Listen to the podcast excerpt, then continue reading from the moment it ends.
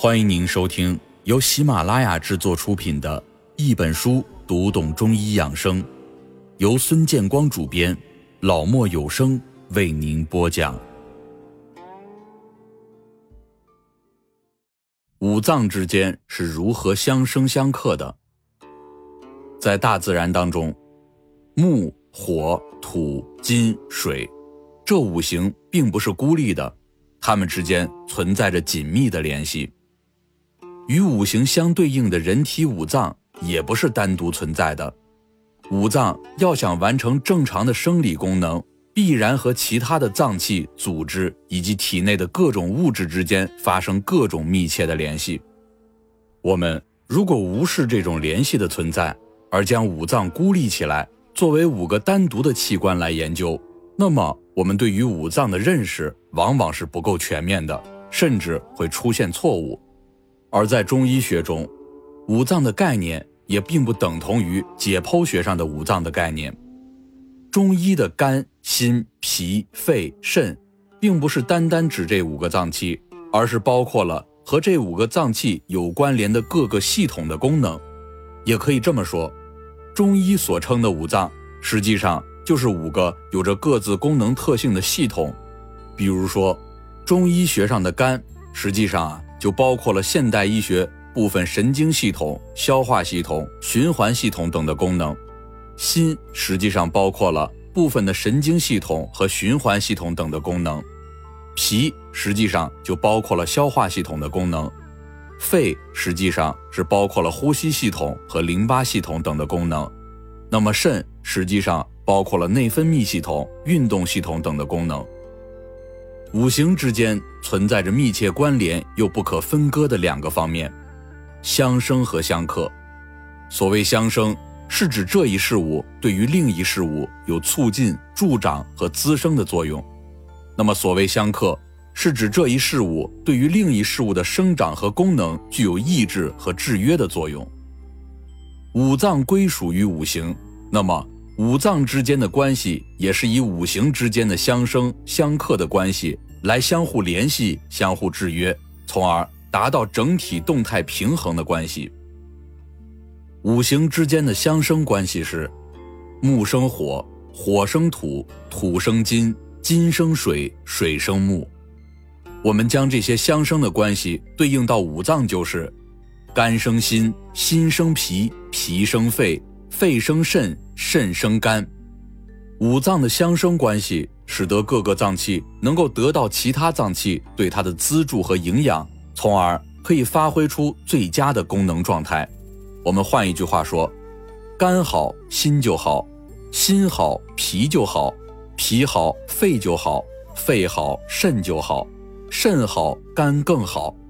那么用中医的语言来说呢，就是。肝藏血以济心，心之热以温脾，脾化生水谷精微以充肺，肺清肃下降以助肾，肾之精以养肝。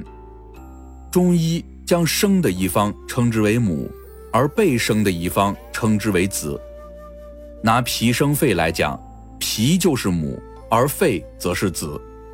五脏的相生关系。决定了母脏和子脏之间存在着相互依存、相互补充的关系。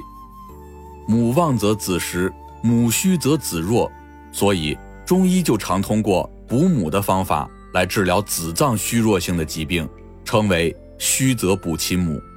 又通过泻子的方法来治疗母脏有余、亢进性的疾病，称为实则泻其子。五脏之间的相生关系正常。则各个脏器可以发挥最大的功能，相生作用不足，则子脏就会因为失去母脏的协助而出现功能衰退或者障碍，从而影响人体正常的动态平衡，产生各种疾病。五脏之间的相生关系，我们简单点来说，其实啊就是一种互帮互助的良性循环的关系。有不少人啊，可能都会有这样的经历。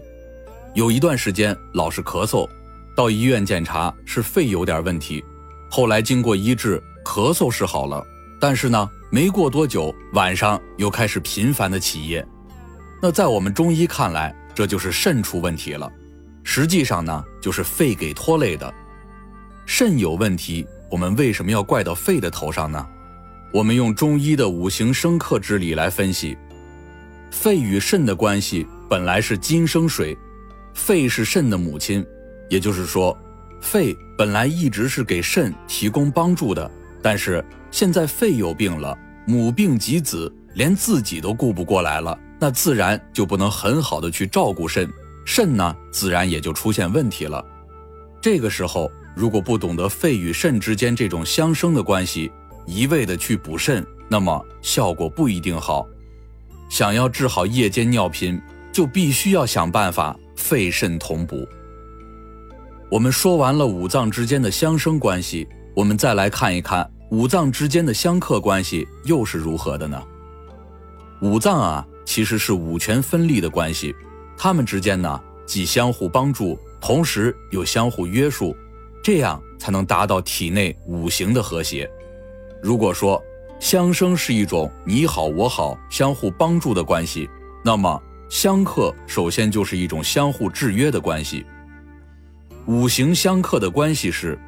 木克土，土克水，水克火，火克金，金克木。五行相克，对应到五脏就是：肝克脾，脾克肾，肾克心，心克肺，肺克肝。